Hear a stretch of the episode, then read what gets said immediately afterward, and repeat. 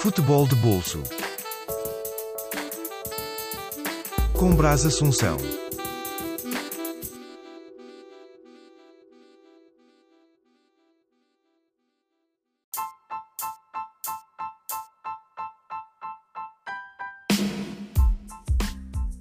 Caríssimos ouvintes, bem-vindos ao Futebol de Bolso. Espero que esteja tudo bem com vocês e que o retorno à vossa rotina esteja a ser o mais responsável possível. Para o episódio de hoje trago o tema bem galardoado. Continuamos pela América do Sul, pelo país irmão, o nosso estimado Brasil. Hoje vamos falar do ano perfeito de 2003 do Cruzeiro de Belo Horizonte. Mas agora quem tenta é o outro lateral, é o Maicon. A jogada pela direita. Alex bateu de fora da área. Gol!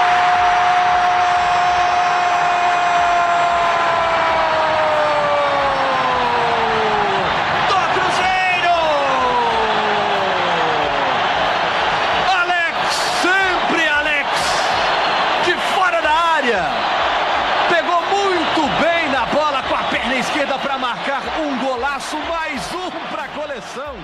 33 O Brasil vivia um dos anos de glória, um dos seus anos de extrema glória, tendo ganho o Campeonato do Mundo em 2002 na Coreia e Japão, e com os seus clubes sempre a encantar-nos aqui na Europa. Quem não se lembra do Palmeiras de 94, aquele do Jalminho e do Rivaldo, do Grêmio de 95 de Jardel, Scolari, o formato do campeonato muda em 2003, do famoso mata-mata na reta final, passa para o de pontos corridos até os dias de hoje. Coincidência ou não, essa mudança trouxe um dos melhores ataques de todos os tempos no Brasil. Além de jogar bonito, o Cruzeiro iria demolir a concorrência nesse ano. Mas, para detalhar melhor esta época de ouro do Cruzeiro, tenho nada menos do que Anderson do podcast Tropeirão Cast. Anderson, bem-vindo aqui ao este humilde podcast. Gente, boa tarde. Boa tarde aqui no Brasil. Quanto que horas são aí? Uh, 8 e 13. Então, então boa noite. Boa meus- noite. Boa noite, meus caros, meus co-irmãos portugueses. Meu nome é Anderson Gonçalves, sou jornalista aqui no Brasil. Agradeço demais ao Brás pelo convite. Estou aqui pronto para falar desse esquadrão, desse grande time, Alex, Vanderlei Luxemburgo, David, Aristizábal, Gomes, Cris, Leandro, Augusto Recife, etc. Assim que, que foi o primeiro clube vencedor dos pontos corridos no, no Brasil e ao mesmo tempo ensinou, entre aspas, como que se deveria jogar uma competição de longa duração, que foram mais de 38 rodadas, foram 40 rodadas, se não estou enganado. Então, assim, tá, agradeço demais o convite. Estamos aqui para contar essa história bonita do ano de 2003. Como o, ba o Brasil introduziu muito bem, assim, o futebol brasileiro estava em alta naquele momento. Bora lá então falar de futebol. Bora! Olha, Anderson, começo por te perguntar uma questão que gera muita polémica entre os torcedores brasileiros, que é o seguinte: o campeonato era melhor no mata-mata ou por pontos corridos? É, aqui, aqui sempre teve essa coisa da, da final, né? Do mata-mata, dá mais emoção. Só que era injusto, assim, se eu pensasse em que você tinha times melhores que às vezes por um dia ruim poderia acabar com uma campanha ótima por causa de uma partida. Então, o campeonato de pontos corridos, ele é muito mais justo. A gente não perdeu a emoção da, da final, porque você tem Copa do Brasil, Libertadores, é, outros campeonatos que têm essa natureza de mata-mata. Então, se fez justiça. Tanto que os campeões brasileiros, desde 2003, realmente foram os melhores times. Não houve aquela, aquela injustiça de, ah, perdeu uma partida e foi eliminado. Então, eu acho que demoramos demais a ter um campeonato de mata-mata, inclusive. Porque na Europa já era uma realidade muitos anos antes do Brasil e com sucesso. Tanto que isso se consolidou de uma forma até comercialmente, até de forma comercial para as emissoras de televisão, para a mídia especializada, a mídia esportiva, porque vocês tinham um calendário desenhado, um calendário, é, um calendário que já sabia o que ia acontecer. Então você podia programar fim de semana, sábados e domingos. Você tinha futebol na televisão sempre. Você tinha já uma previsão do que poderia acontecer e ao mesmo tempo você tinha os intervalos para fazer as finais, né, das copas. Copa do Brasil, Copa Libertadores e às vezes os campeonatos estaduais também que tinham esse sistema de mata-mata. Então, foi só uma justiça. Eu sempre fui a favor do, dos pontos corridos. Então, corrigiu-se um erro histórico aqui no Brasil.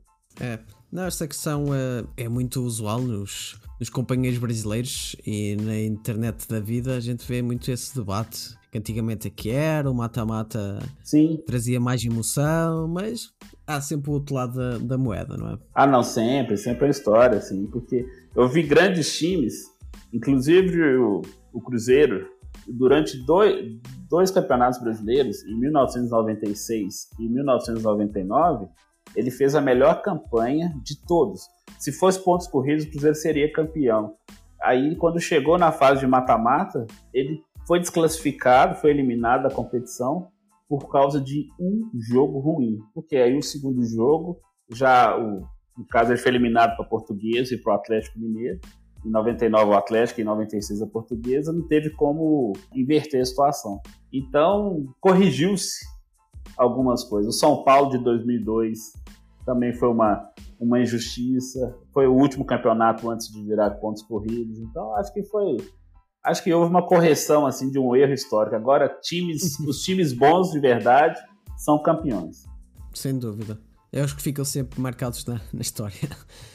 Ora, Anderson, quando tu pensas nesta equipa do Cruzeiro, quem é a primeira referência que te vem à cabeça? Uh, o Alex, camisa 10, 2003, sem dúvida o Alex. Era de muito diferenciado do resto, não era? Não, sem dúvida.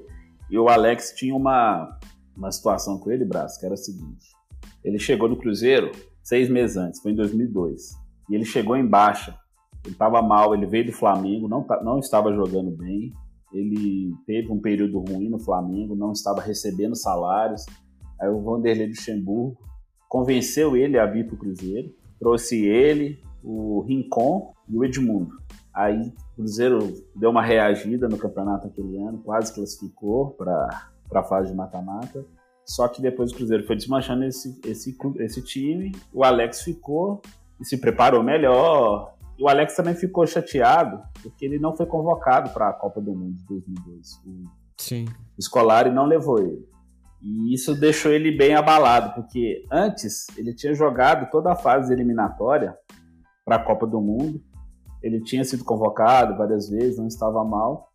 Aí depois veio esse período não muito bom no Flamengo, aí ele acabou não jogando, aí veio pro Cruzeiro. Então, assim, o Alex realmente é o símbolo desse time, porque ele, ele começou esse time no ano anterior e confirmou a, a campanha maravilhosa de 2003. Tu falaste aí nesse dado curioso, eu também, a fazer a pesquisa para este episódio, eu vi realmente essa, essa questão do Alex, que eu desconheci por completo. Inclusive, o Cruzeiro tinha dado para ele um contrato de 3 meses. Isso. Em 2002. Isso. Eu achei isso um pouco surreal, mas que fazia um pouco sentido, uma vez que, que ele estava em baixa e queriam realmente ter a certeza que estavam a contratar um bom ativo. Foi, não, foi exatamente isso. Deram esse contrato curto para ele, para ele tentar recuperar. Ele, ele ainda tá, fez um bom campeonato, não foi um campeonato espetacular, mas aí tem que dar o dedo do, do Vanderlei Luxemburgo, que era o, o é. técnico, que ele bancou, ele foi à diretoria do Cruzeiro e falou que queria o Alex pro ano seguinte, poderia dispensar o resto, Edmundo, Rincon, que eram jogadores caros, que o Alex ele conseguiria recuperar pro ano seguinte. E tanto que isso foi acontecendo naturalmente. O Alex se preparou melhor fisicamente, mentalmente, houve o tempo, assim, conseguiu esquecer essa não convocação para a Copa do Mundo, porque ele ainda era muito jovem, então ele teria a oportunidade de ir a outra Copa. Tudo isso foi um trabalho assim, não só atlético, futebolístico, mas também foi um, um, trabalho mental, um trabalho assim, psicológico que o Vanderlei Luxemburgo conseguiu fazer com ele, para ele conseguir desempenhar esse futebol muito bonito que ele fez no, no ano de 2003. Então, assim, então temos que também dar crédito também para o Vanderlei Luxemburgo também, que ele, se o Alex é o símbolo do time, o Vanderlei Luxemburgo é, o, é a pessoa que conseguiu trazer as peças certas para montar esse time. E assim, o Alex, É, a, e o Alex, apesar de ser um craque, ele não estava no bom momento. Então, ainda tinha muita dúvida se ele ia conseguir voltar a ser um grande jogador jogando no Cruzeiro. Sim, e a questão, tu falaste aí numa questão que toda a gente fala que é um dos injustiçados na seleção brasileira, o Alex não ter ido para nenhuma grande competição. Mas de facto, o Brasil nessa altura contava sempre com grandes, com grandes craques, não é? Sim, Eu, pessoalmente, eu vejo um Alex a jogar, eh, ou pelo menos estar entre os 23, por exemplo, no lugar do Kaká. sim, poderia, poderia. Naquele ano, sim. Naquele ano, É. certamente, o Kaká, o Kaká tinha feito um bom, um bom primeiro semestre, ele foi campeão pelo São Paulo, do, do torneio de São Paulo, mas o Kaká, o Kaká não tinha uma, uma história na seleção brasileira como o Alex tinha. O Alex já tinha jogado Olimpíada, co- eliminatória de Copa, torneio de base, é, uma série de coisas. O Alex já tinha uma trajetória na seleção brasileira, inclusive jogando bem. E não foram jogos simples. Ele fez gol em jogo contra a Argentina, jogou muito bem contra o Uruguai. Ele já fez amistosos contra times europeus também, jogando bem. Então, o Alex, ele, ele tinha sido campeão da Copa Libertadores recentemente. Então, não faltava ao Alex história na seleção brasileira, entendeu? Então, assim, talvez naquele ano o Alex ele teria, pela história dele, ele mereceria estar na seleção brasileira, assim, porque ele era muito jovem também. Ele era tinha 23, 20, 23 para 24 anos, no máximo isso. Então acho que isso, só. então isso era era perfeitamente per- é, tranquilo de levar o Kaká para isso.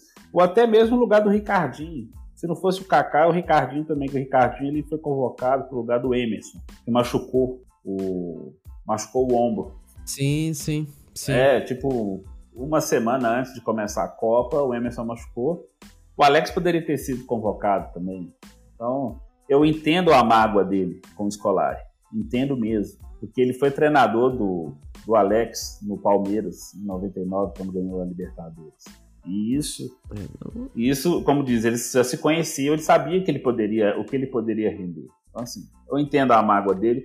Por isso que eu, eu dou crédito pro Luxemburgo ter colocado o Alex de volta em grande nível para jogar futebol. Enfim, nós aqui em Portugal também temos essas questões com o Scolari. Não é novidade para nós portugueses. Ele deixava, se eu não estou enganado, ele deixava o, o Rui Costa de fora, não é? De vez em quando? Ou era o Vitor, não. Ba- era o Vitor Bahia, né? Vitor Bahia, exatamente. Vitor Bahia, deixava o Vitor Bahia. Ele tinha. Eu, eu, eu já falei isso com vários amigos meus, assim, na Eurocopa de 2004. Exatamente, O, o- o. Ricardo, o, Rica- o Ricardo, o Ricardo foi bem. Mas se o Vitor Bahia tivesse no gol, o Portugal teria sido campeão. Até certa parte eu compreendo nessa altura porque é que o Scolari apostou no Vitor Bahia, apostou no Ricardo, desculpa, porque o Bahia não fez um grande ano 2002 no Mundial. Aliás, foi uma das figuras que até esteve bastante mal naquele Mundial. Sim. Uh, e o Ricardo estava em alta. Porém, o Ricardo não era. Era um bom goleiro, um bom guarda-redes, mas não era guarda-redes de, de clube grande. E o Bahia já era ao Sim. contrário. E o Bahia vinha de uma época de ouro no Porto, ganhando uma taça OF e uma Liga dos Campeões. E o Scolari, mesmo assim, é que nem para terceiro guarda-redes convocou. E não sei se isso chegou no Brasil, que o Scolari chegou a convocar o miúdo da base do Porto em vez de Vitor Bahia. Com uma afronta. Sim. Foi uma afronta. Foi uma Com uma afronta. afronta. Isto foi histórico aqui em Portugal e pronto. Uh, não tirando o mérito, porque o Scolari até chegou a uma final da Eurocopa, mas a gente sabe o quão teimoso ele era. Não, não, você tá, sua colocação foi perfeita para você ver como que o Scolari tem essa coisa do ele, por exemplo, no Brasil, ele não quis levar o Romário, o Romário estava em forma, Sim, dava para ter ido à Copa, é, no, levou o atacante, era bom, mas não do nível do Romário, que ele O Edilson, sim. e o Vitor Bahia, no caso, e o Vitor Bahia tem uma coisa histórica que eu acho legal também. O Vitor Bahia também tinha história não só no Porto, mas também num grande do, do futebol europeu. Barcelona. Se não estou enganado, no Barcelona. Barcelona. Então, Não era, como é que eu ia dizer? Não era assim tão figura, mas uh, Ele esteve lá e fez parte de uma época boa até do Barcelona. No Dream Team do Barcelona. Isso. Então, é, você, tem uma, você tem uma história. Você tem uma história no, no, no clube para conseguir, como é que eu digo, repensar que um cara, uma pessoa, um jogador com experiência, ele pode fazer uma diferença absurda no seu, no seu time. Isso é muito, muito importante. O escolar abriu mão disso. Nesse trabalho, aí o Luxemburgo conseguiu fazer com que o Alex fosse ponto central, a referência daquele Cruzeiro que ensinou para o futebol brasileiro como se disputar uma, uma competição de pontos Os corridos. Pontos corridos, sim, sem dúvida. Ora, saindo do, do Porto para, para este Cruzeiro, para Belo Horizonte, nós temos aqui um elenco incrível, incrível. Temos jogadores como o goleiro, o guarda-redes, o Gomes, que fez aqui também figura na Europa, no Tottenham Sim. no PSV. O próprio Luizão, eterno capitão do Benfica. Eterno capitão do Benfica, exatamente. O Cris, eh, que jogou no, no Olympique de Lyon, que fez companhia com o Juninho. O, eh, o próprio Alex, já falamos. O David, que jogou aqui em Portugal. Era uma grande equipa. Tinha tantos nomes aqui para colocar, mas acho que uma das figuras quase centrais eram estas. É, o David, o David jogou só o primeiro semestre, depois ele saiu, se não estou enganado, ele foi para a Europa mesmo. Aí veio o Aristizábal, colombiano, que já jogava aqui no Brasil, jogava pelo São Paulo, foi Palmeiras, fez uma temporada espetacular. E apareceram coadjuvantes, Brasil, assim, muito interessante você ver como que às vezes você, você não precisa ter um time só de super craques. Você não precisa ser galáctico, você não precisa ser o Real Madrid o tempo todo só com jogadores carismas. Você precisa de ter jogadores assim que consigam equilibrar o time, né? Você tinha o Augusto Recife, que era um jogador que nasceu no Cruzeiro, é, meio de campo, daquele. Eu não sei se vocês falam volante, o que é mais na de... joga mais na defesa. Uh, a gente, antigamente a gente falava que era, era o trinco. Isso, é, é isso, pronto. Vamos o usar. trinco. O trinco, então é o trinco. Calma, você souber o trinco. Aí você tinha o, o, o, Gomes, que também nasceu no Cruzeiro, guarda-redes, assim, que é muito importante. Uhum. Aí veio, o Cruzeiro contratou um atacante chamado Márcio Nobre, o outro era o Mota, que não eram grandes jogadores assim, mas eles encaixaram bem, porque o time era muito bem treinado, muito bem estruturado, bem era equilibrado. Você tinha um time que conseguia defender bem, trabalhar bem no meio de campo e principalmente atacar bem. Então, assim, quando você fala do Luizão, eu tenho uma lembrança muito forte do Luizão, porque eu vi o Luizão treinando, saindo também das categorias inferiores do Cruzeiro, e se tornasse um jogador líder, junto com, o Alex, ele era líder no time, e era muito jovem antes de, de jogar no Benfica. Então a liderança dele era muito natural. Isso era muito legal, muito legal mesmo assim. E todo mundo aqui gosta muito dele e gosta principalmente da liderança dele, que ele conseguiu implantar no Cruzeiro, que ficou por um bom tempo, e todo mundo ficou muito feliz quando ele fez sucesso aí, entendeu? No Benfica. Então, quando ele, ele era convocado para a seleção, o torcedor daqui ficava satisfeito, ficava feliz. Então, a gente tem uma relação com o Luizão assim, muito amistosa, assim, que ele construiu isso ele é ídolo de dois clubes ao mesmo tempo, assim, e sem fazer força. Assim, só pela, sim, sim. só pela característica dele, não só o futebol, mas assim, de liderança, um cara muito honesto, um cara que sempre foi correto, assim. Não é à toa que você falou que é o eterno capitão do Benfica, né? É, eu, eu penso que não vou falar aqui nenhuma asneira, mas eu acho que o Luizão é o capitão estrangeiro com mais tempo do Benfica. Isso só demonstra a É liderança que, você- que tu falaste. É. Isso, isso eu não sabia, não, de verdade. Eu penso que não estou a falar nenhuma asneira, mas eh, eu tenho essa noção que ele é o capitão estrangeiro com mais tempo do Benfica. Ele jogou aqui muito tempo. Nossa. Sempre, é, ele sempre era cogitado para sair. Lembro que uma altura ele teve quase ir para a Juventus, falava-se muito da Juventus. Aquela Juventus que, que desceu e que retornou no ano seguinte Sim, à Série A, em 2008. Ele, estava, ele era muito falado para ir para essa Juventus, mas ficou sempre. E sempre dando o exemplo. Aliás, eu como portista via sempre o Luizão como uma figura de respeito. Não era aquele jogador que, que olhávamos e íamos zoar, ou que era um jogador provocador dentro de campo. Não, bem pelo contrário. Ele tinha sempre um grande respeito pelo adversário. E próprio dava o exemplo aos jogadores do Benfica. E fez parte, eh, fez história no Benfica. O Benfica, recém a história do Benfica com o Jesus, chegou a ser uh, treta campeão, uh, ele era figura. Portanto, é uma figura muito marcante na história do Benfica. Olha, essa, essa ida de, quase ida dele para para Juventus de Turim, eu não sabia.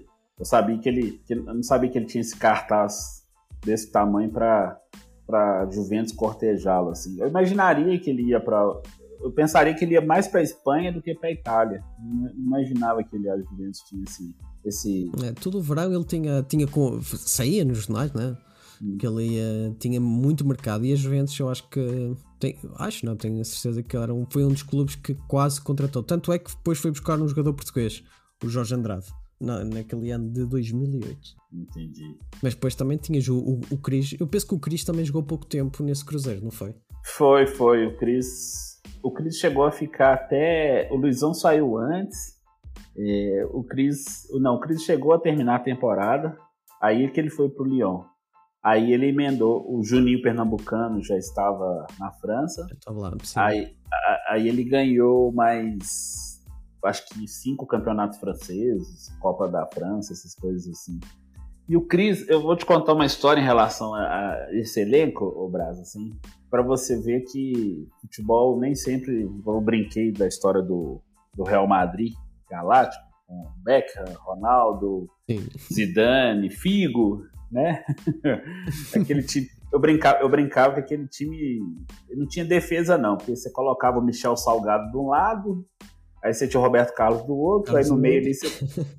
É, aí, aí, depois não tinha mais ninguém. Você tinha o Ier lá atrás, aí não tinha ninguém mais para defender. O time só ia pro ataque, ninguém defendia. Aliás, era, um time... desculpa te cortar, mas aqui na Europa, e tanto é que isto falava-se em Espanha também, eu acho que foi para o mundo inteiro. Era chamado o time de Zidanes e Pavons. Ou seja, tu tinhas jogadores como o Zidane, Beckham, e do outro lado tinhas jogadores da base que era notório que não tinham tanta qualidade para jogar naquele Real Madrid. Sim, exatamente. Você tinha craques desse nível e você tinha jogadores bem abaixo, assim, aí desequilibrava, assim. É. é, isso cabe muito nesse Cruzeiro de 2003, Brás, porque é o seguinte, tirando o Alex, que já tinha um nome muito forte no futebol brasileiro, o Cris já tinha o nome que ele jogou no Corinthians, mas também estava embaixo. O restante dos jogadores, os demais, todos ou estavam embaixo ou estavam buscando ainda seu lugar no futebol. Como eu citei, Márcio Nobre, Mota, o Leandro Silva, o, o Aristizábal estava buscando é, o seu espaço novamente. Os únicos que chegaram aqui com um status de jogadores mais consagrados foi o Maldonado, que o Luxemburgo trouxe do, do São Paulo, São é do São Paulo, isso. Que era, foi, inclusive foi genro dele, né? Eles eram parentes. é, o jogador de futebol casava com as filhas. É, casava, depois teve outro. Eu vi essas histórias em, em fundo a preparar-me para este programa uh, e muita zoação com essa, com essa questão do Maldonado, ser é, parente é, do, é, do Luxemburgo. Jogava pro, jogava pro sogro, um negócio assim, que é coisa de família. Assim. Aí você tem o, o Maurinho, que era o lateral direito, assim, que fez uma temporada boa no Santos no ano anterior, que tinha sido campeão brasileiro. Um ótimo lateral, mas ele tinha um problema, Maurinho. Maurinho gostava da noite era boêmio. Hum. Muito boêmio. Nossa senhora, quando ele veio para Belo Horizonte, é, aqui é chamado de capital dos bares, assim, porque você tropeça na, na rua, você encontra um bar aberto, entendeu? E não conheço, uh, não conheço Porto nem Lisboa, mas aqui é, nós temos uma capital que é considerada de moças, mulheres muito bonitas, etc. E tal, são muito simpáticas, assim. Eu sei. Uh, Anderson, porque eu sou casado com uma mineira. Ah, então pronto, tá explicado. Então, ser, então eu posso falar de forma mais tranquila, assim. Então é. é Pode. É, é, as mineiras são muito. atraem muita atenção do restante país, etc. E o Maurinho veio para cá, então, com alguma frequência, ele, o Luxemburgo tinha que conseguir dar uma dura nele para ele ficar mais comportado porque varava a noite na, na farra, aí depois tinha treino, isso aqui e tal. Durante o tempo que ele esteve aqui, até que controlou ele. Mas infelizmente depois a carreira dele foi para o espaço, justamente por isso. Muito veloz, bom cruzador, técnico, mas não tinha muita responsabilidade, assim. Uma pena, porque ele era lateral para brigar por uma posição na seleção brasileira futuramente, era jovem, assim. Então, tirando o Maldonado e o Maurinho, o restante desse elenco, ou veio da categoria de base, que era o Gomes, Luizão, o Augusto Recife, o Wendel, etc., eram jogadores que estavam ainda buscando seu lugar ao sol. Assim, estou buscando meu espaço. E tudo isso se encaixou bem porque eles entenderam claramente que eles tinham que fazer o seguinte: deixa o Alex livre, deixa ele fazer o que ele quiser. O Luxemburgo não colocava o Alex para marcar. Não é igual o, o, o Domenech, o Domi, que colocava o Gabigol, que também já passou em uhum. Portugal, para marcar o lateral na ponta, na ponta esquerda, na ponta direita, entendeu? Então, é do lado direito do campo. Sim. Isso. O Anderson, fazendo as devidas comparações, o Alex fazia a mesma coisa que o Ronaldinho fez em 2013? Ah, acho que no mesmo patamar, sim, no mesmo nível. Uhum. Porque o, o, Ronaldo, o Ronaldo Gaúcho, o Ronaldinho Gaúcho no Atlético, o que, que aconteceu? O time entendeu o esquema de jogo, entendeu que a bola chegava no pé dele e ele ganhava o jogo pro Atlético. No Cruzeiro foi a mesma coisa a bola chegava no pé do Alex, o Alex ganhava o jogo pro Cruzeiro. Então, os caras entenderam assim, não, vamos correr para esse cara, vamos marcar para ele e vamos deixar a bola para ele assim mais limpa possível, que ele vai ganhar os jogos pra gente. Aí, quando essa engrenagem funcionou, ficou, ficou muito mais simples de jogar, porque fazendo uma comparação com o futebol americano, você não tem o quarterback que é protegido pela defesa para ele trabalhar livre. A defesa do Cruzeiro, o meio de campo do Cruzeiro, a defesa, protegia o Alex da marcação do adversário para ele poder ter liberdade de atuar. E isso foi muito importante para o Cruzeiro ser vencedor, porque com um craque igual o Alex solto, você fatalmente uma hora ou ele ia fazer o gol ou ia deixar alguém na cara do gol você contava com uma defesa forte que permitia. Uma hora subia ao ataque o Maurinho, que era muito veloz, a outra ia o Leandro pela esquerda. Aí você compensava lá na frente com Aristizábal, David, Márcio Nobre, Mota, etc. Que foram jogadores assim coadjuvantes que auxiliaram muito, mas todos entendiam que teriam que jogar para o Alex ficar livre e ele desempenhar o futebol dele. Então, o treinador entendeu isso, os jogadores entenderam. É engraçado essa coisa de equipe, né? De equipa, você. Sim. Então, quando todos estão com o mesmo objetivo, acaba que eles conseguem, né? Trabalhar de uma forma coletiva de verdade. É, sem dúvida. E todos para o mesmo lado. Tu falaste aí no jogador Leandro. Eu estava aqui a pensar onde é que eu conheci este Leandro. Ele jogou no Porto. Jogou sim. De uma forma, de uma forma fugaz. Acho que foi só meia época ou uma época, ele chegou a jogar uma época. Apanhou foi o pior ano, um dos piores anos do Porto, mas ele jogou no Porto, a cara dele não era estranha. Não, ele jogou, ele jogou rapidamente. O Leandro foi outro caso, ele surgiu no futebol da Bahia, no Vitória da Bahia, se não estou enganado. Começou promissor no Cruzeiro, ele atingiu um nível muito bom de jogo, mas também assim, mas aí foi uma começou a carreira dele a declinar, não teve muita muita sequência. Depois ele teve mais alguns bons momentos, mas ele nunca conseguiu, depois de 2003, repetir o mesmo nível de atuação. Uhum. Uma pena, porque ele era, uma, era um bom jogador, uma pessoa engraçada, ele gostava de fazer umas piadas assim, mas de vez em quando a cabeça não ajudava também. Assim, era meio parafuso solto. Mas uhum. assim, nada que transformasse ele numa pessoa má, longe disso foi uma coisa do, do esporte mesmo. Assim. Talvez ele não soube administrar melhor a carreira, para onde foi. Eu acho que ele não teve paciência para. Porque jogador, quando chega em Portugal, é, são duas coisas. São duas Europas assim, para o brasileiro.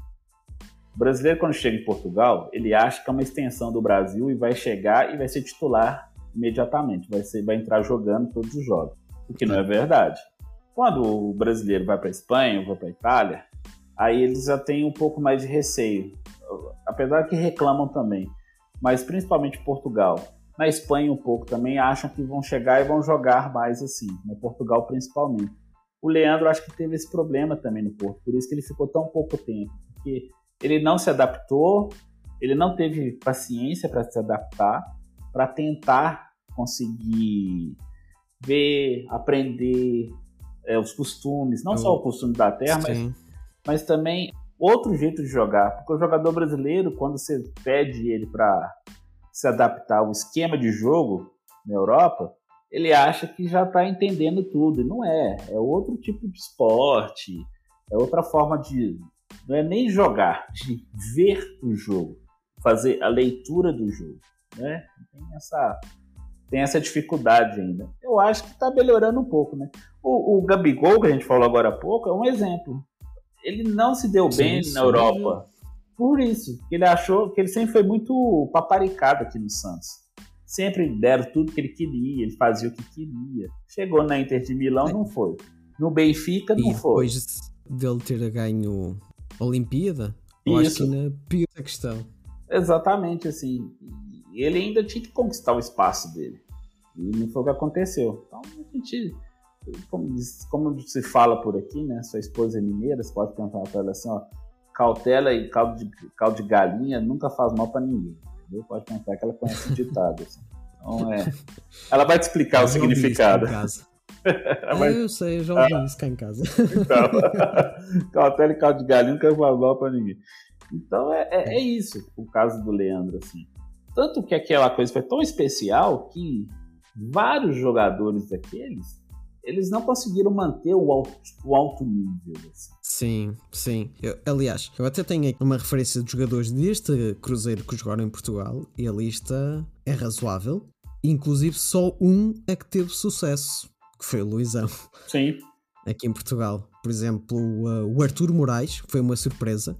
O, eu acho que ele era reserva do Gomes. Isso, o guarda-redes. Ele fez uma grande época aqui no, no Braga. Foi até à final em 2011 com o Porto. Foi Porto Braga na final da Taça UEFA ou Liga Europa. Ah, da Liga Europa. Como agora é chamada. Uhum. Ele estava na, na, equipa do Braga e depois desse ano fantástico que ele teve em Braga foi para o Benfica. Ele Isso. também teve os primeiros anos do Arthur foi, foram bons, depois caiu um pouco no Benfica. Depois temos o, o caso do, uh, daquele, ah, do Mota e do David que jogaram no Sporting. Isso. Com as suas devidas proporções. O, o Mota eu sei que foi algo assim, meio ano. Não foi mais do que isso e foi muito mal. Aliás, o Mota tinha que trabalhar muito naquele Sporting porque os avançados eram muito bons naquele ano, em 2005 ele tinha uma concorrência muito forte. Eu acho que o Mota veio por causa das lesões naquele, naquele ano do Sporting. Aliás, tens uma pequena ideia: o Mota tinha como concorrência o Lietzen. Ah, o Lietzen, nossa, o Lietzen sempre, um, sempre foi um jogador que eu tive encantamento por ele. Assim. Sempre que havia uma notícia que ele poderia voltar do, pro Brasil, eu ficava imaginando assim que o Cruzeiro poderia contratá-lo, ou até mesmo o Atlético, porque tanto que quando ele voltou, ele foi pro Corinthians. É, voltou pro Corinthians, sim. É, foi pra Libertadores, 2012, essa coisa toda assim. Então ele é... sempre tive encantamento assim pelo, pelo Liedson. Achava que era um atacante, tanto que ele fez sucesso aqui, mas ele não tinha muito reconhecimento pelo sucesso.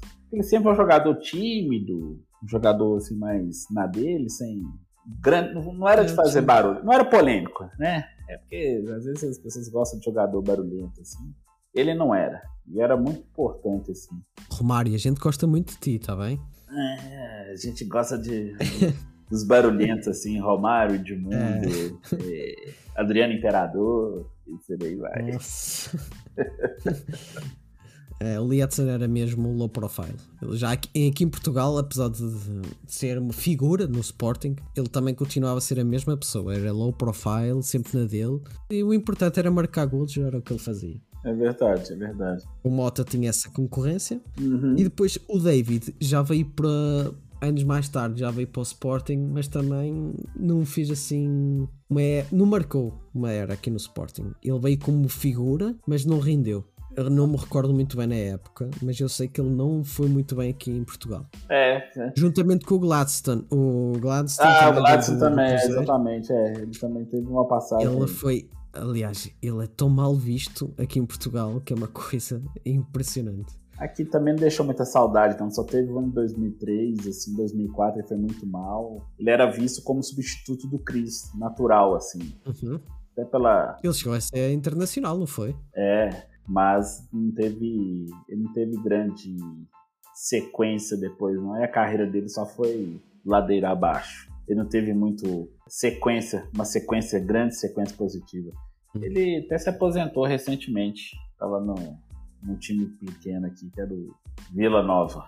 Aí depois, sim. depois, depois de rodar, rodar, rodar, a carreira dele não foi muito, muito primorosa. Muito bom, né? É. É, Aí viu, você vê como é que o ano realmente você escolheu um ano bom, assim. foi. Que até, que até jogadores assim, sem grande relevância, conseguiram ter naquele time um destaque, né? Sim. É, foi quase um. Foi escolhido a dedo. O Luxemburgo soube escolher a dedo. Ah, sim, sim. É, e ele, e ele o Luxemburgo estava numa fase muito boa Muito boa, sim. da carreira É, dele. é, Vamos deixar o Luxemburgo um pouco para o fim. Tu Claro. tocaste aí num ponto que eu também quero saber a tua opinião. E antes de irmos para o Luxemburgo, diz-me assim: quais foram os jogos que te marcaram deste hum, Cruzeiro? Teve muitos. Eu vi um que me, que me impressionou, que foi o 7, 7 a 0. Eu te falo assim que teve um, não é uma vitória. Foi um empate na estreia do Campeonato Brasileiro contra o São Caetano. 2 a 2 2-2? É, também vi esse. Eu vou explicar por quê. O Cruzeiro tinha acabado de ser campeão mineiro, já estava já tava indo bem na Copa do Brasil, mas aquela estreia, o time estava hiper, mega confiante de que estava muito muito acima dos outros já, porque já estava indo bem na Copa do Brasil, tinha ganhado o Campeonato Mineiro sem muita dificuldade, superando o Atlético, essa coisa toda assim. Esse empate dentro do Mineirão mostrou que o time era bom, mas ainda tinha que melhorar muito para ser campeão brasileiro. Aquilo deu um susto nos jogadores, assim. E o Luxemburgo aproveitou daqui, depois nós vamos falar dele com mais detalhes, aproveitou daqui para mostrar para os caras assim, olha, vocês são bons, mas calma, não pode ser assim não. Então isso me marcou justamente por isso, porque daquele jogo, da- depois dos jogos seguintes, o time estava sempre muito concentrado, sempre muito atento, sempre muito focado no que estava fazendo. Então aquilo, aquilo foi marcante. Como torcedor, eu tenho o Cru- o Cruzeiro e Santos, que foi um 2 a 0 que o Cruzeiro fez. Não foi aqui em Belo Horizonte. Eu leio o time, o time, foi o jogo lá em Santos, que o Cruzeiro ganhou de 2 a 0 fora de casa. Teve assim, é, o Cruzeiro e Santos fora de casa 2 a 0 o Cruzeiro e São Paulo, o Cruzeiro ganhou de 4 a 2 Por que, que eu falo do São Paulo? Porque o São Paulo, é, o Cruzeiro é o maior freguês do São Paulo de todos os tempos, assim. Nossa, não que vejo o São Paulo pela frente, já vai, ah, três pontos do São Paulo, vai perder. Né? O São Paulo é um carrasco do Cruzeiro, infelizmente. Então, quando o Cruzeiro enfiou 4 a 2 no São Paulo, inclusive foi logo depois do jogo desse jogo que eu falei do São Caetano. O time entrou tão concentrado contra o São Paulo, jogando em São Paulo, que eu falei assim: agora esse time tá engrenando. Esse time já tava. E quando chegou na final com o Flamengo da Copa do Brasil, por exemplo, por incrível que pareça, nem me preocupou tanto, porque o time, no, no- no jogo do Maracanã, depois na volta assim, o Cruzeiro ganhou aqueles dois jogos, ele ganhou aquele campeonato, a Copa do Brasil, em cima do Flamengo, com tanta facilidade que nem deu para falar assim, não, o Cruzeiro teve muita dificuldade. Então, assim, esse não deu nem, nem aquela dor no coração que você fica assim, nossa, o Cruzeiro tá passando tá dificuldade, tá passando é, vai, um jogo super difícil, não. Por isso que eu citei esses três jogos, com o Santos fora de casa, com São Paulo e com São Caetano. E foram jogos que, que forjaram esse time de verdade, forjou o caráter do time, aquela coisa assim, ó, esse time agora realmente está preparado para ser campeão brasileiro. Uma curiosidade que eu tenho aqui, eu, eu pensei que o Sorin fazia parte desta equipa. Não, o Sorin saiu, ele saiu antes, saiu no fim de 2002, metade de 2002, aliás. Foi até uma final de Copa Sul Minas que o Cruzeiro ganhou. Ele estava se despedindo. Eu não estou enganado, ele estava vindo para Lazio, eu acho. Eu acho que foi a Juventus. O Sorin jogou em tantos clubes. Mas ele é tão amado por. É, exatamente. O Sorin joga em tanto clube. né? Ele é tão amado por vocês, cruzeirenses, que eu pensei que fazia parte desta mítica equipa. Não, é, foi pra Lazio mesmo. Ah, mesmo, ok. acertei. Ele foi pra Lazio. Ele foi pra Lazio, depois em 2003 ele foi pro Barcelona. Aí ele voltou pro Cruzeiro em 2004. Uhum. No segundo semestre de 2004 ele voltou. É, o Sorin, eu, eu tenho uma opinião polêmica sobre o Sorin. Eu gosto, acho ele bom jogador, mas ele é mais ídolo do, do torcedor do Cruzeiro, mais por essa entrega. É, a gente tá falando do Lietzson, que era low profile. O Sorin não, já era o cara que beijava a camisa, ia na torcida, vibrava junto, entendeu? Então, às vezes, isso é, mascarava, escondia falhas que ele tinha dentro do campo. O Sorin não era mau jogador. Sim, e tu não fazes a ideia do bug que me dá na cabeça sempre que eu falo nisso. Porque eu hoje olho para o Sorin e vem-me à cabeça, não, foi um bom jogador, foi um grande lateral esquerdo da Argentina. Tenho essa ideia, ele jogou em tantos clubes, mas a recordação como jogador na altura, quando era criança, vá, é que ele não era assim tão espetacular. Ele tinha muitas falhas. A atacar, fantástico, mas ele tinha muitas falhas defensivas. Exatamente. Ele tinha falhas defensivas, assim, clamorosas. Em vários momentos, assim, você tinha que ter um sistema de jogo muito a proteger o Sorin. Ele avançava muito, ele jogava quase como um meia. Até na seleção argentina, você tinha que fazer um sistema de defesas assim. Eu, eu lembro que na Copa 2002, o Cambias, ele fazia essa... Tentava fazer essa cobertura que o Sorin ia e esquecia de voltar. Eu ficava brincando assim, opa, o Sorin só foi. Eu tenho que pegar um táxi para voltar agora.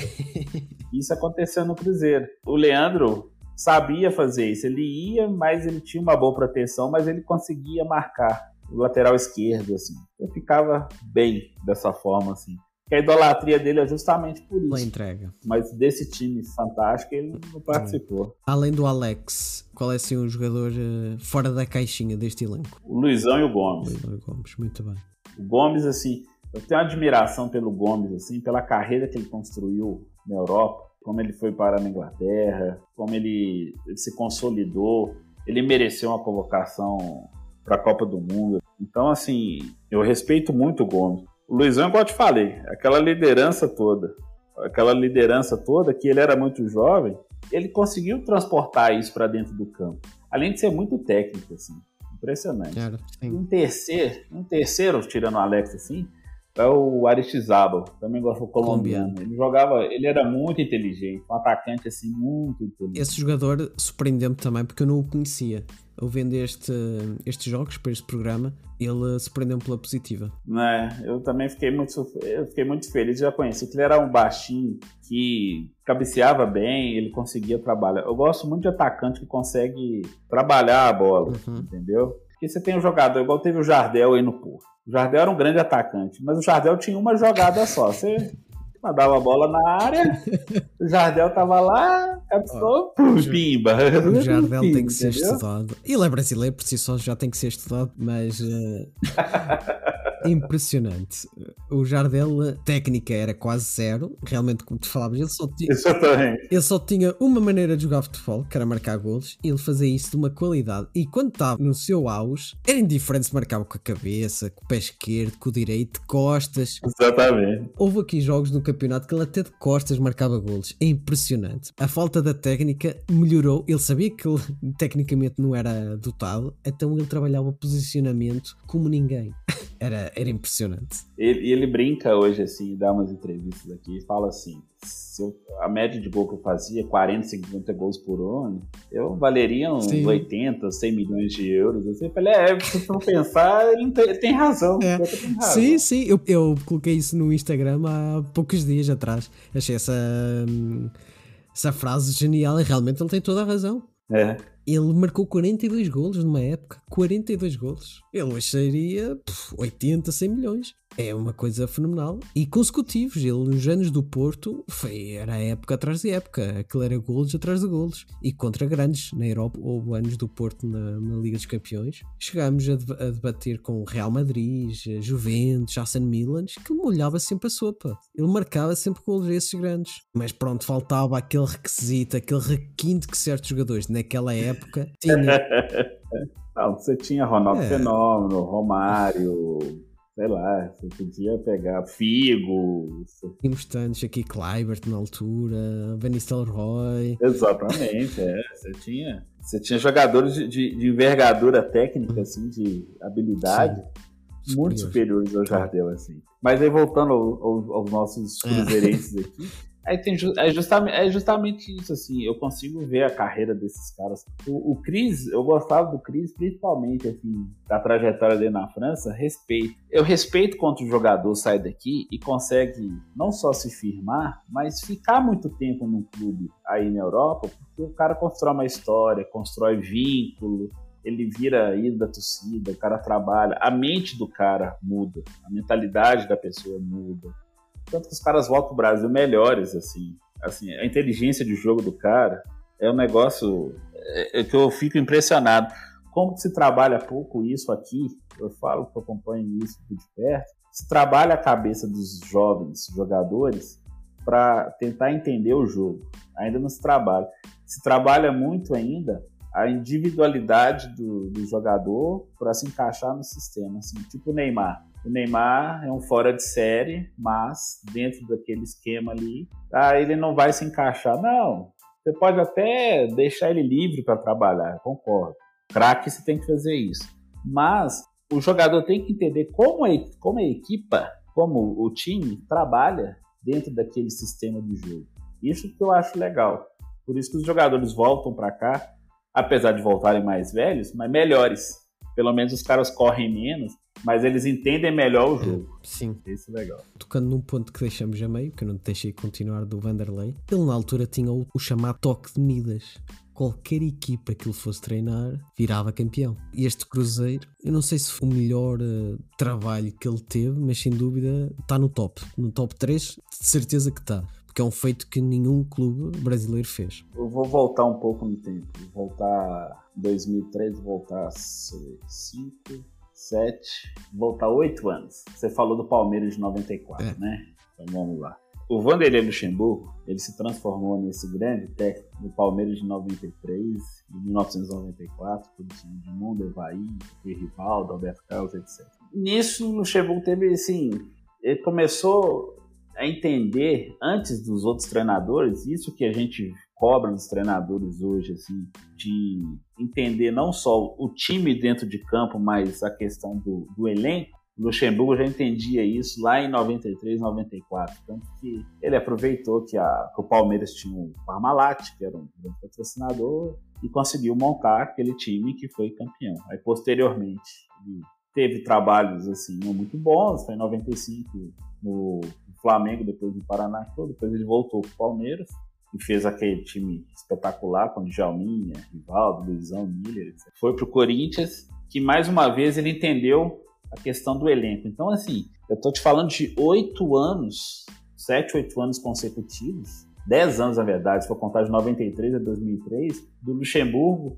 ser o único técnico no Brasil que conseguia enxergar o jogo, enxergar o, o clube como algo dentro e fora de campo. Então, quando ele chegou em 2003 no Cruzeiro, ele já tinha essa mentalidade com ele. Assim, ele, ele não deu certo na seleção brasileira, foi por, por questões externas, não foi por falta de qualidade, não. Era ele para ser o técnico da Copa de 2002. Então Sim, foi por uma questão extracampo, ele tinha uns rolos dele com nome, umas confusões dele, assim. É uma característica dele também que é ruim, que é a vaidade. O Luxemburgo se tornou uma pessoa muito vaidosa, muito egocêntrico. Sim, e as polémicas. Ele era é muito... muito conhecida a polémica que ele teve com o Marcelinho Carioca. Isso, teve polêmica com o Marcelinho Carioca, ele teve polêmica com o Edmundo. Até recentemente, até não muito tempo atrás, o Edmundo tinha processado o Luxemburgo por causa de um cheque que ele tinha dado o cheque sem fundo, né? uma coisa assim, desse tipo, entendeu? Uma coisa, uma coisa fora do fora de padrão, fora de propósito, assim, surreal. Então, é, mas o Luxemburgo, dentro do futebol, ele entendeu, foi por, por esse entendimento que o Real Madrid levou ele em 2005 para treinar, o, o treinar aquele time de Galácticos. Foi por esse conhecimento assim dele ser. O, o sonho do Luxemburgo era ser o, o Alex Ferguson do Brasil, igual ele lá no Manchester. Ele queria ser o cara que sabia do, do, do roupeiro até o time dentro de campo. E quando ele chegou no Cruzeiro, ele já estava com isso bem, bem trabalhado. E ele já tinha trabalhado isso muito bem com ele na cabeça. Então, na hora que ele chegou para o presidente do Cruzeiro na época, que era o Alvimar o nome Zezé, ele explicou: olha, eu preciso de um time, obviamente, um time forte com alguns jogadores, mas eu também preciso que eh, os jogadores que sentem no banco de reservas e que vão treinar estejam próximos do mesmo nível dos, das, dos jogadores que são titulares. Então, tudo isso ele conseguiu amarrar que os treinadores só pensavam assim: ah, eu preciso de um time muito bom e preciso de dois, três reservas. Não, o Luxemburgo queria que os 22 jogadores, mais os goleiros, tivessem condições. Então, quando entrava um, o outro dava conta do recado. Saía um, entrava outro. Até quando o Alex saía, o Cruzeiro foi, fez uma contratação que foi o Zinho, foi campeão do mundo em 94, jogou no Palmeiras, Flamengo, etc. Ele foi muito feliz nisso, porque o Zinho, obviamente, não tem o mesmo nível do Alex, mas o Zinho, pelo menos, conseguia manter o nível do time. Então, o Luxemburgo conseguiu fazer exatamente isso. O Cruzeiro poderia montar dois times de bom nível, o Alex era o diferencial, tudo bem, mas você tinha dois times que eram capazes de manter o mesmo nível de jogo. Isso que foi o grande diferencial dele. Fora as polêmicas dele fora de campo, em 10 anos, realmente ele foi o grande treinador do futebol brasileiro. Ele mereceu ser ir para a seleção brasileira, mereceu ir para o Real Madrid, só que a vaidade dele que fez a queda dele foi pela, por ele ser vaidoso. Porque ele já tava, ele achou que já estava num nível indiscutível, que qualquer coisa que ele fizesse, as pessoas iam aceitar naturalmente. Não é assim que funciona. Nós sabemos que até quando você está no topo, você precisa ter um pouco mais de humildade para se Sim. manter nesse topo. Mas assim, eu tenho essa, essa visão do Luxemburgo assim muito positiva no Cruzeiro assim, mas ela já veio construída muitos anos antes que ele culminou naquele time espetacular. Não, e é cíclico.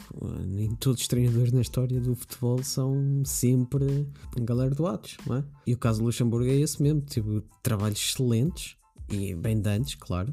Aquele Palmeiras também, uh, irei fazer um episódio sobre esse Palmeiras.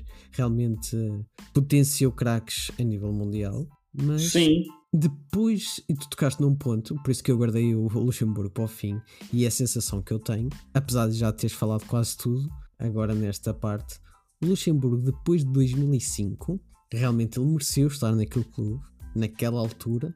Foi uma passagem pelo Real Madrid um pouco tribulada. Eu já vi o Figo e o Zidane, o próprio Ronaldo a falar sobre a, a, ida dele para o Real Madrid, que ele não sabia muito bem lidar com aquelas figuras todas. Não, uh, não, não soube. E o próprio Real Madrid era um clube à parte.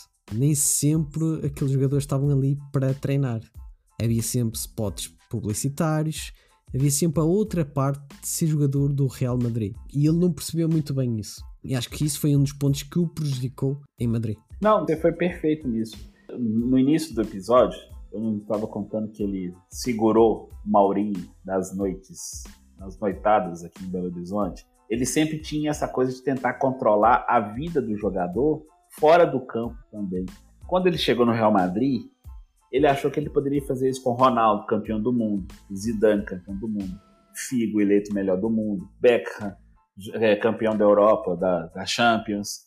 Então, assim, ele achou que os caras simplesmente iam falar assim: não, ele é o manager, ele é o treinador, nós vamos obedecer e pronto. É por isso que eles gostavam tanto do Vicente Del Bosque. O Vicente Del Bosque Exatamente. brincava com os caras, conversava, puxava a orelha, mas assim, fazendo um outro comparativo, o Phil Jackson no Chicago Bulls, você já deve ter assistido. Olha, sim, sim, sim. O documentário lá do Last Dance. É. é, do Netflix, né, o Last Dance. Então, era mais gestão, era mais gestão de pessoas do que propriamente a capacidade técnica dos caras. Foi isso. Com jogadores com em baixa no Cruzeiro, o Alex em baixa, falou, não, vou te dar mais uma chance, Alex. Vem cá que eu vou te, vou te dar a mão, vou te dar uma chance. E jogadores que estavam buscando ainda o seu espaço no futebol, então era mais fácil dos caras comprarem e aceitarem as ordens dele. Você não concorda comigo? Muito mais simples, né? Concordo. Então, claro que sim.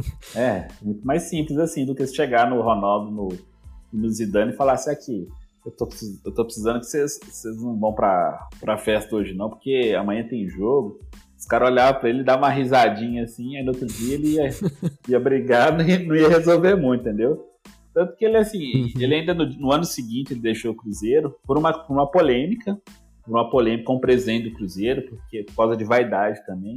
Porque o presidente do Cruzeiro era muito vaidoso, aí tinha. Eles tinham umas, eles tinham umas coisas aqui, Brás, que era.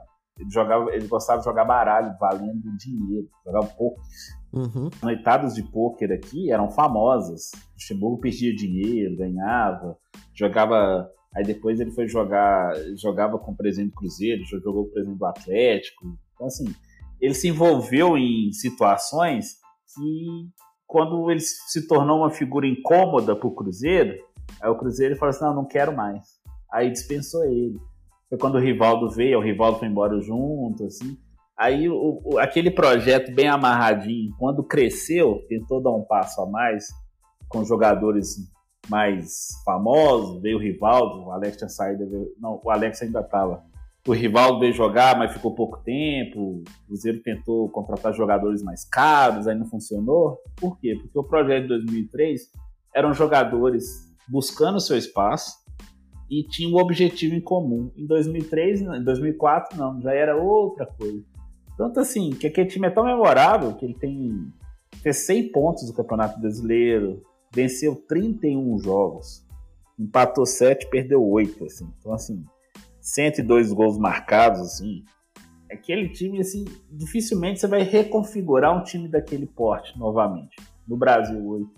Eu acho que nem o Flamengo daqui do Jorge Jesus, ele chega no nível do Cruzeiro de 2003 e no Palmeiras de 96, também do Luxemburgo, deixa eu ver, e dos Corinthians, o campeão de 98 e 99. Eu acho que não, Não. não eu o Flamengo realmente está no nível superior no Brasil hoje, mas, mas não, não acho que, que alcance o nível técnico daqueles times do que o próprio Luxemburgo montou. Não, eu acho que não. Aquele Palmeiras, este próprio time do, do Cruzeiras, eu acho que não. Este, o Flamengo andou perto, mas não. A qualidade técnica daqueles jogadores era superior. Verdade. E sim, para finalizar esta questão do Luxemburgo, que realmente eu, olhando para trás, ele tinha aquele toque de Midas, como se calhar já teve o Mourinho, e é por muita pena que eu digo isto do Mourinho. O Mourinho não vive hoje em dia os melhores dias da carreira. Eu acho que o Luxemburgo Não. hoje em dia também é um pouco isto no Brasil. Ele já foi aquele técnico que qualquer eh, equipa que ele pegasse iria ganhar, iria revolucionar o futebol. Hoje em dia, eu acho que um pouco pela arrogância soberba que ele tem hoje, que remonta muito da, da sua bagagem, não do atual, eu acho que ele se perdeu um pouco nisso, infelizmente. E atualmente, olha, o Brasil vive uma, uma seca de técnicos que não é favorável, na minha opinião. Não, não temos, não temos. Tanto que tanto Jesus quanto o Abel Ferreira agora estão fazendo grande sucesso.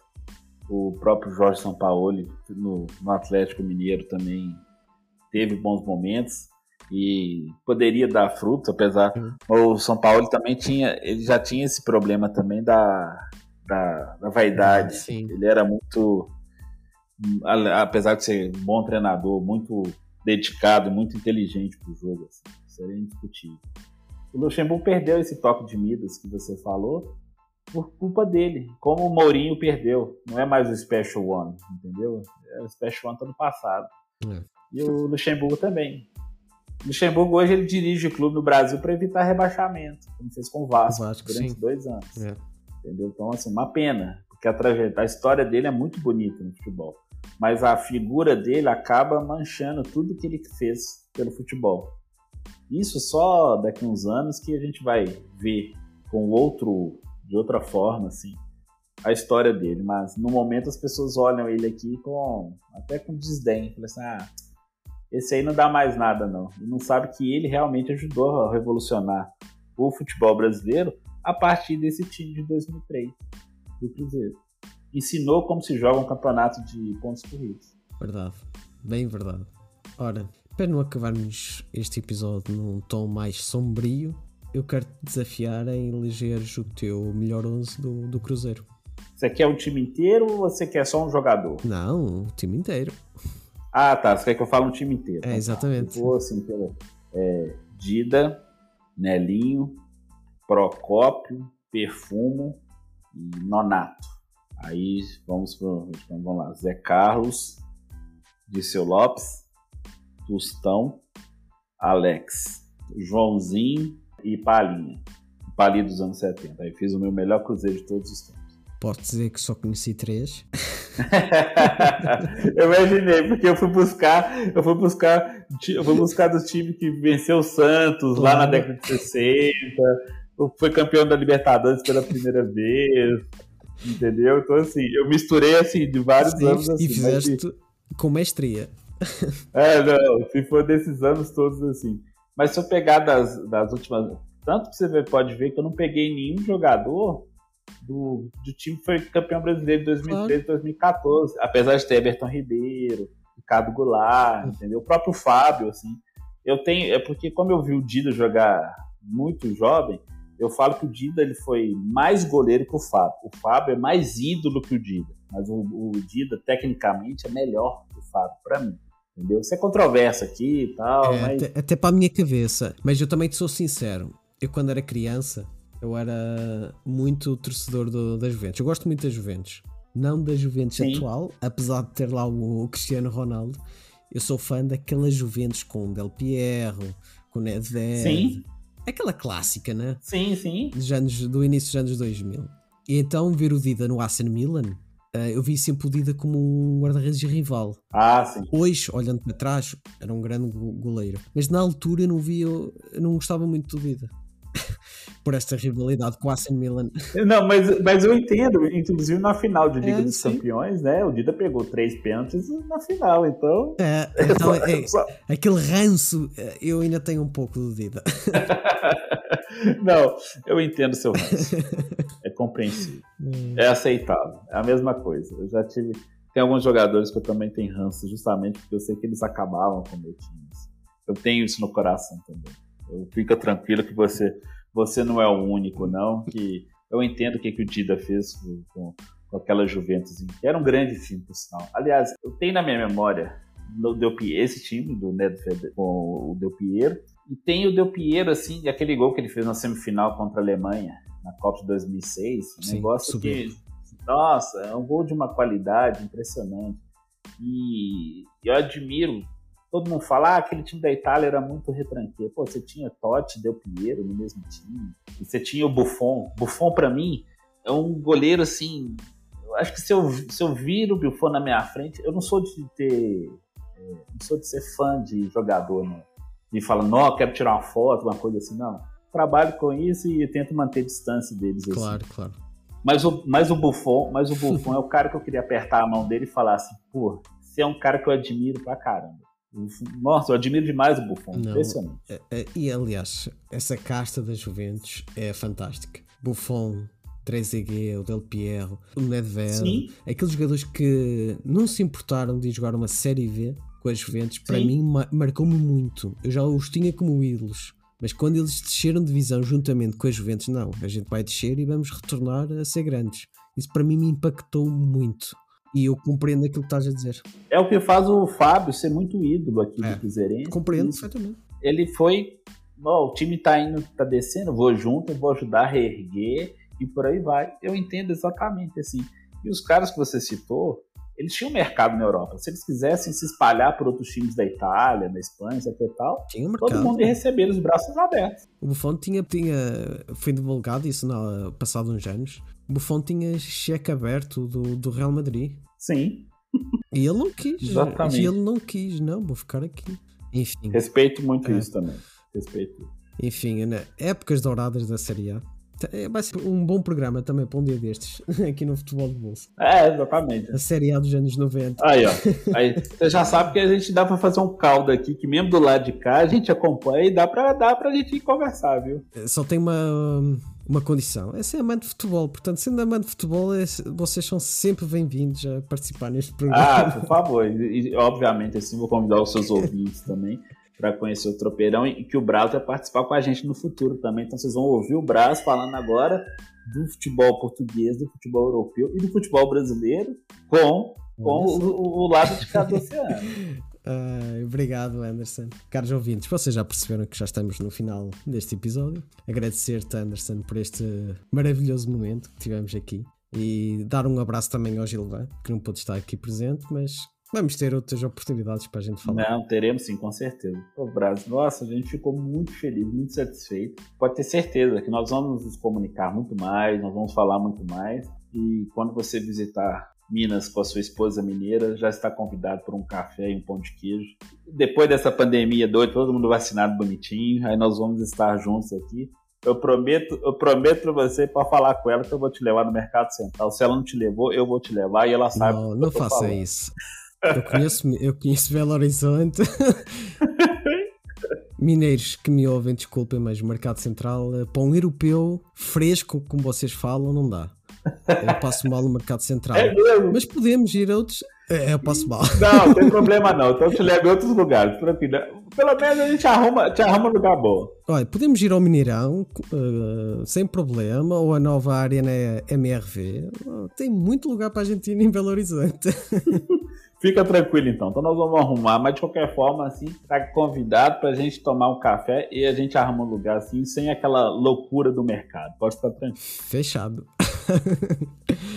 Ora, estimados ouvintes, obrigado pela vossa audiência. Anderson, antes da gente fechar, onde é que os meus ouvintes podem te encontrar hum, nessa internet fora? Onde é que eles podem ouvir o Tropeirão Cast? Gente, ó, nós estamos ó, no Spotify, no Deezer, na Apple Podcast, no Google Podcast. É fácil, é só pode jogar no Google lá assim, jogar Tropeirão Cast, que vai aparecer rapidamente assim, qualquer um desses canais também, que aí vocês podem escutar e nos prestigiar também. Muito obrigado, foi um prazer, espero que todos gostem e agora a próxima vez vai ser o Brás conosco, aí vocês vão ouvir o Tropeirão com o Brás falando do futebol daí também, tá bom? Prazo, muito obrigado, viu? Eu é que agradeço. Ouvintes, dar like aqui no Tropeirão Cast e também dar follow nas vossas plataformas de streaming onde vocês ouvem estes podcasts e também, claro, dar follow no Futebol Bolso. Estimados amantes, até o próximo episódio.